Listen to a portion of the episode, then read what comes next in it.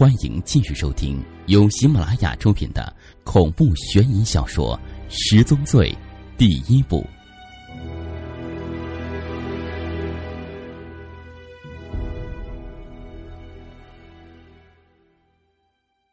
简师傅喜欢在雨中开车，有时他会将车停在大雨中一条林荫路边，他待在车里抽一支烟，打开车窗一条缝隙，让烟飘出去。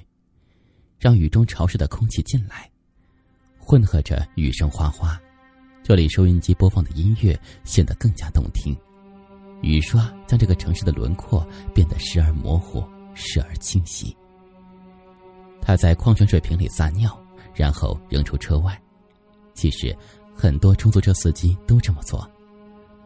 他把装着大便的塑料袋扔出车窗，青春的心事在风中飘荡。他喜欢恶作剧，这说明他还不老。雨总是和浪漫有关，简师傅不是一个浪漫的人，不过有时会有一些很有深意的想法，例如他将车停在路边，穿着雨衣去买包香烟。他站在十字路口，会这样想：如果雨下的大一些，如果雨一直在下，他所生活的地方会是一个湖，湖面。也就是他新开的位置，会开满了荷花。他站在水中，看着船绕心而过。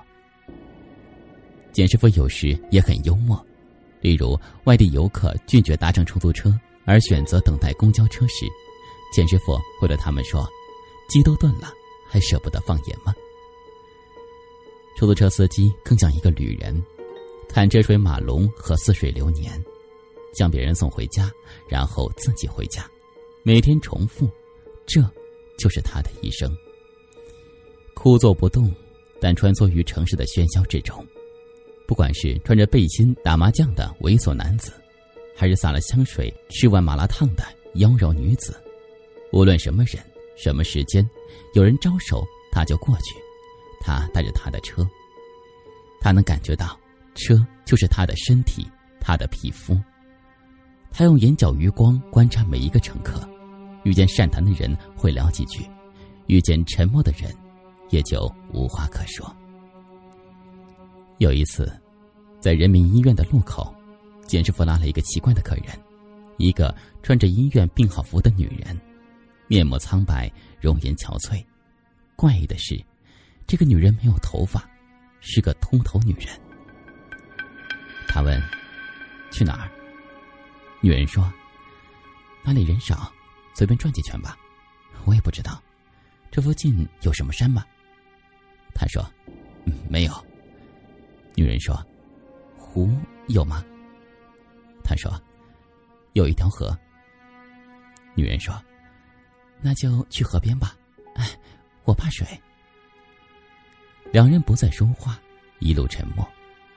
车在河边停下，女人想下车。简师傅提醒他还未付车钱，女人扔下一份病历，说：“连死人的钱你也要吗？”简师傅看了看病历，也没继续讨要车费。这女人是个白血病患者，头发应该是化疗而掉光了。简师傅看了那光头女人一眼，他下车，面带微笑，泪流满面，走向河边。简师傅以为这女人只是出来散散心，没想到几天后从河里捞出一具穿着病号服的女尸，他才意识到这女人自杀了。这件事带给他很大的震撼。从那天起，他想了一个问题，以至于开车的时候常常走神。这个问题其实也是我们每个人有可能面对的。如果自己患上绝症，付不起高额的医药费。会怎么办呢？静静等待死神的来临吗？也许自杀是一种解脱，结束自己的生命，来缓解家庭的经济压力，让自己的痛苦和家人的悲伤随着纵身一跃而结束。这件事过去好久，简师傅还自言自语：“那个女人肯定有孩子，她只想找个无人的地方，静悄悄的死。”简师傅想起和妻子离婚那天，儿子三锤把鞋藏到被窝里，他和妻子两人找了半天，直至办理完离婚手续。他一个人从民政局回来之后，才发现藏在被窝里的鞋子。那时，他的儿子三锤只有六岁。儿子站在门口，站在葡萄树下，没有哭，也不笑，只是很平静的问：“妈妈呢？还要回来吗？”他没有说话，感到一阵心酸，泪水涌了出来。父子俩相依为命，他发誓要让孩子生活的好一些。三锤长大，穿着奇装异服，留着怪异的发型，他也只是觉得自己跟不上时代了。可是他看得出儿子并不快乐。一个少年眼神中流露的叛逆和颓废，并不是伪装的。有个细节不得不说：三锤和朋友们在水塔上发现尸体那一天，他坐公交车回家，上来一个拄着拐杖的老太太，车里人很多，没有空座。三锤，这个有着纹身、戴着耳环、留着爆炸式发型的非主流少年，站起来很有礼貌的说。老婆婆，你坐我这里。周围的人会心一笑，觉得这个少年很可爱。从最初的栽树之心，到最后的杀人之心，这中间发生了什么呢？两千零六年冬天，简师傅患了痔疮，最初只有花生米大小，他试图吃药康复，他吃怀角丸、消脂灵、温水坐浴。涂抹药膏，每天傍晚别人下班的时候，他开始上班。他吃完药，把碗放在院里结冰的桌面之上，哈着寒气开车上班。他坐的椅子总是离地半尺，与汽车尾气保持平衡。很多司机都患有痔疮，所以这实在不是什么大不了的事情，只是每一次踩刹车或者离合器。都会感到阵阵疼痛。过年的时候，痔疮开始恶化，当初的花生米长成面目狰狞的肿瘤，就像屁股下面坐着一个番茄。动完手术，正逢春节，他强忍疼痛包了饺子，一个人孤零零等待儿子。那天是大年夜，儿子通宵在网吧上网，第二天早晨带了个女孩回来。他没有生气，他很高兴。觉得儿子长大了。三锤和华丽开始同居，简师傅很含蓄的告诫过儿子，怀孕是件很麻烦的事情。三锤说：“放心吧，不会的。”华丽也用一副满不在乎的语气说：“我们只是玩玩，没想结婚生孩子呢。”两千零七年夏天，他的痔疮又犯了，这次非常严重，肚子剧痛、便血和吐血。拉出的大便不是圆形，而是月牙形，这说明肠道里有肿瘤。他以为是内痔，结果到医院一检查，直肠癌晚期，已经转移扩散到肺和肝。医生安慰说：“直肠癌并不可怕，动个手术，身上插个管子，做一个人工肛门就是了。”简师傅说：“我这已经扩散到肺和肝了，能维持多久？”医生说：“看化疗效果，三五年应该没问题。如果不治疗，也就三个月。”简师傅说：“大概需要多少钱？”医生说：“手术倒不是很贵，就是得进行十几次化疗，后期还要……”简师傅说：“全部加起来，一共多少钱？”医生说了一个数字。简师傅有点不敢相信自己的耳朵。他得过中耳炎，耳朵常常流脓，医生又大声说了一遍。当他听到那个数字的时候，窗外阴云密布，一个滚雷钻进他的耳朵里的脓，他打了个颤。医生劝他赶紧手术，但是他转身走出医院，走进了雨中。百万富翁距离倾家荡产，也许只隔着一个医院，更何况一个平民百姓呢？一个小市民得了绝症又能怎样呢？一只忙忙碌碌的蚂蚁面对命运又能怎样呢？这么多年来，狗营狗苟，苦心经营，钱师傅并没有多少积蓄，家里的房子属于父亲的单位，只有居住权没有出售权。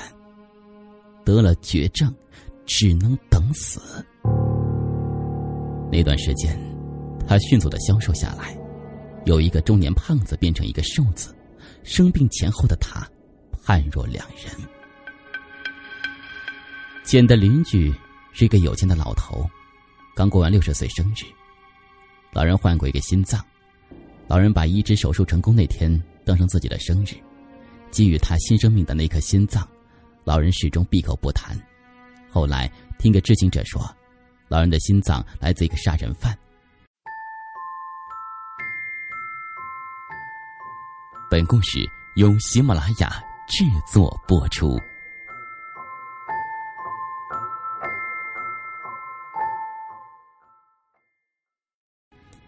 一些医学专家认为。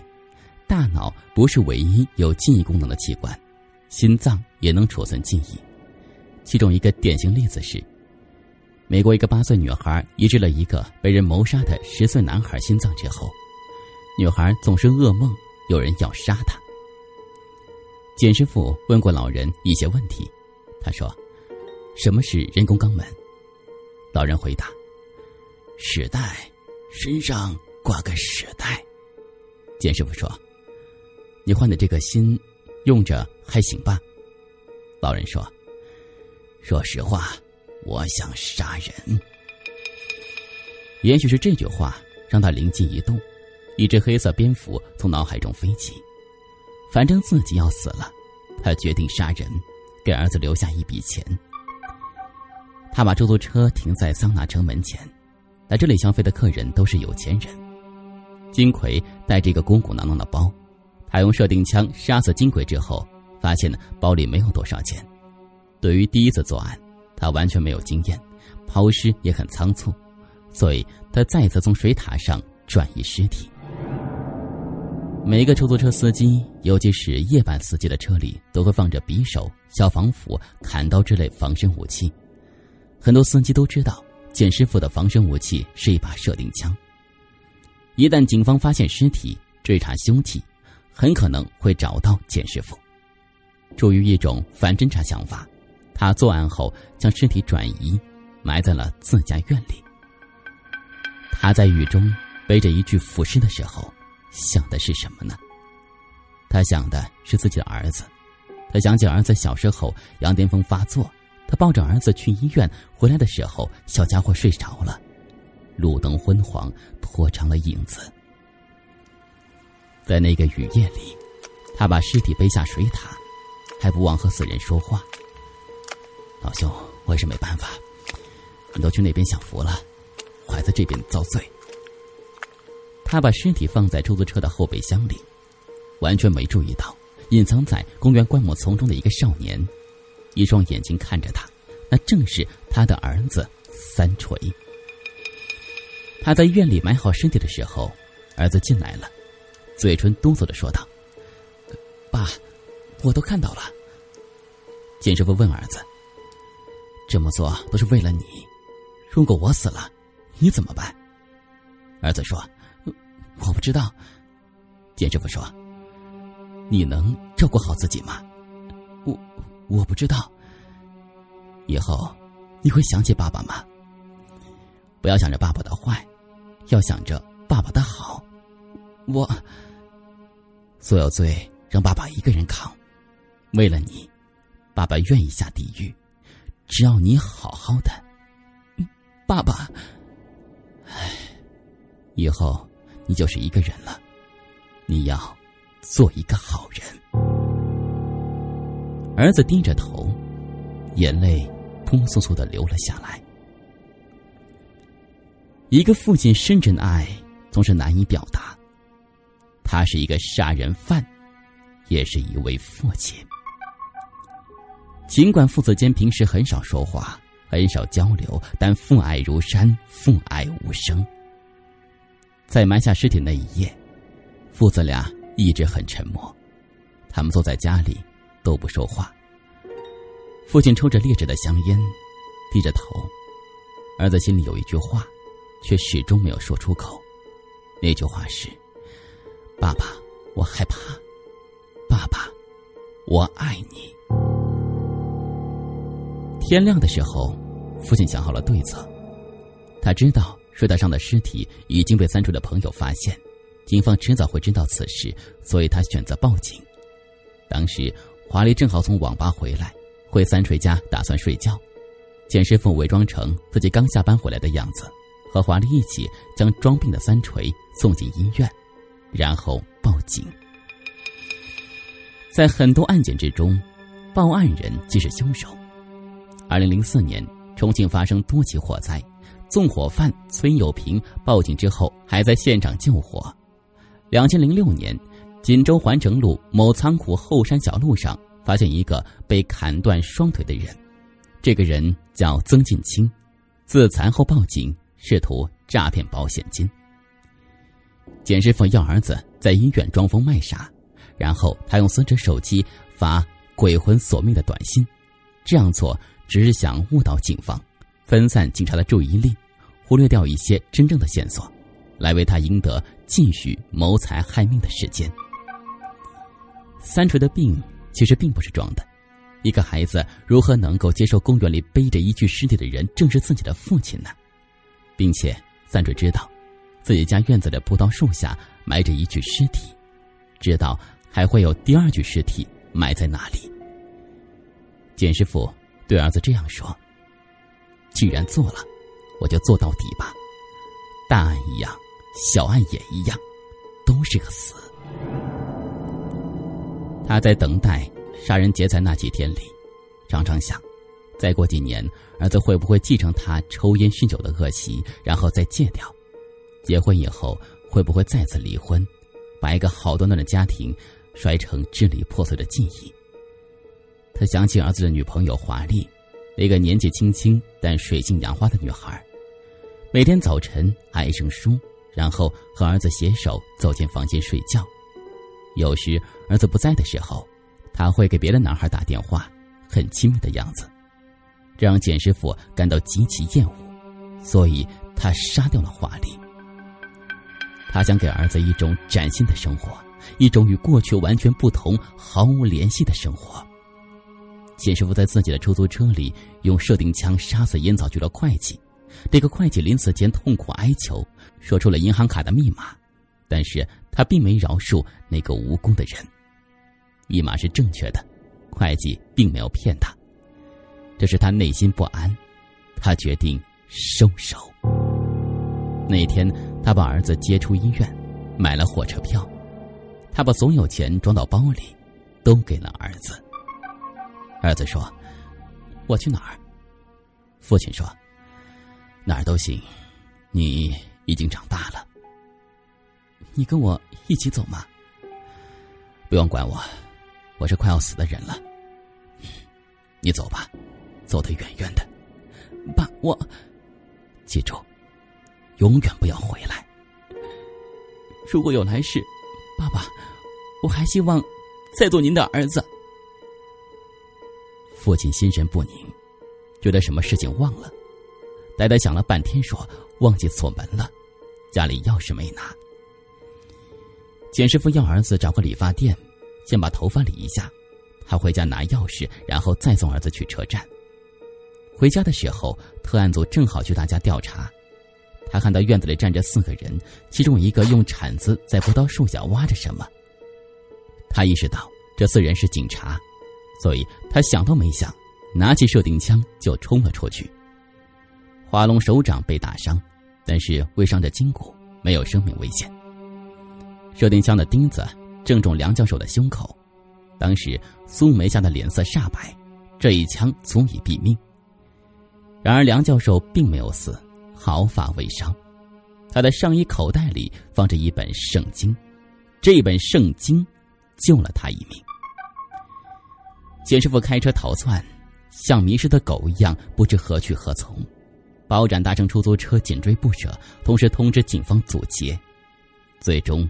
简师傅的车在空中飞出一道弧线，长鸣着喇叭从桥上撞向河滩。临死前，他闻到了栀子花的香味，他想起那个自杀女人的脸，那张带着笑容但是泪流满面的脸。此案告破之后，事后，警方没有找到三锤。那个非主流少年换了新的发型，甚至换上爸爸给他买的新的衣服。他带着一包钱，坐在出租车里，打算回家看看久等不来的父亲。然而，却看到家门口忙忙碌碌的警察。他意识到，回家拿钥匙的爸爸出事了。这个孩子依依不舍，看了最后一眼自己的家，然后毅然对司机说：“走吧。”去火车站，他的眼泪流了下来。路边的栀子花洁白而芬芳，默默绽放。也许，三锤要用一生的时间，才能感受到父亲深沉的爱。还有一件事必须交代清楚：特案组离开的时候，四阶局长设宴送行，宴后。四阶局长悄悄给特案组一封信，按照他的说法，这是一封感谢信。隔着信封可以摸出里面放着一张银行卡。四阶局长说：“张拿成并不是他所开的，希望特案组回去之后不要再提及此事。”特案组拒绝这封感谢信。回去的飞机上，特案组四人对话如下：素梅说：“赤裸裸的行贿啊。”梁教授说。一个城市的色情场所，大多都有当地公安部门的庇护。华龙说：“福尔摩斯们都猜猜，那卡上有多少钱呢？”包斩说：“我想肯定比简师傅杀死三个人抢的钱还要多。”您刚才听到的是《紫金故事系列之十宗罪》第一部第八集。想了解更多详情，请关注新浪微博“有声的紫金”。以及喜马拉雅认证账号。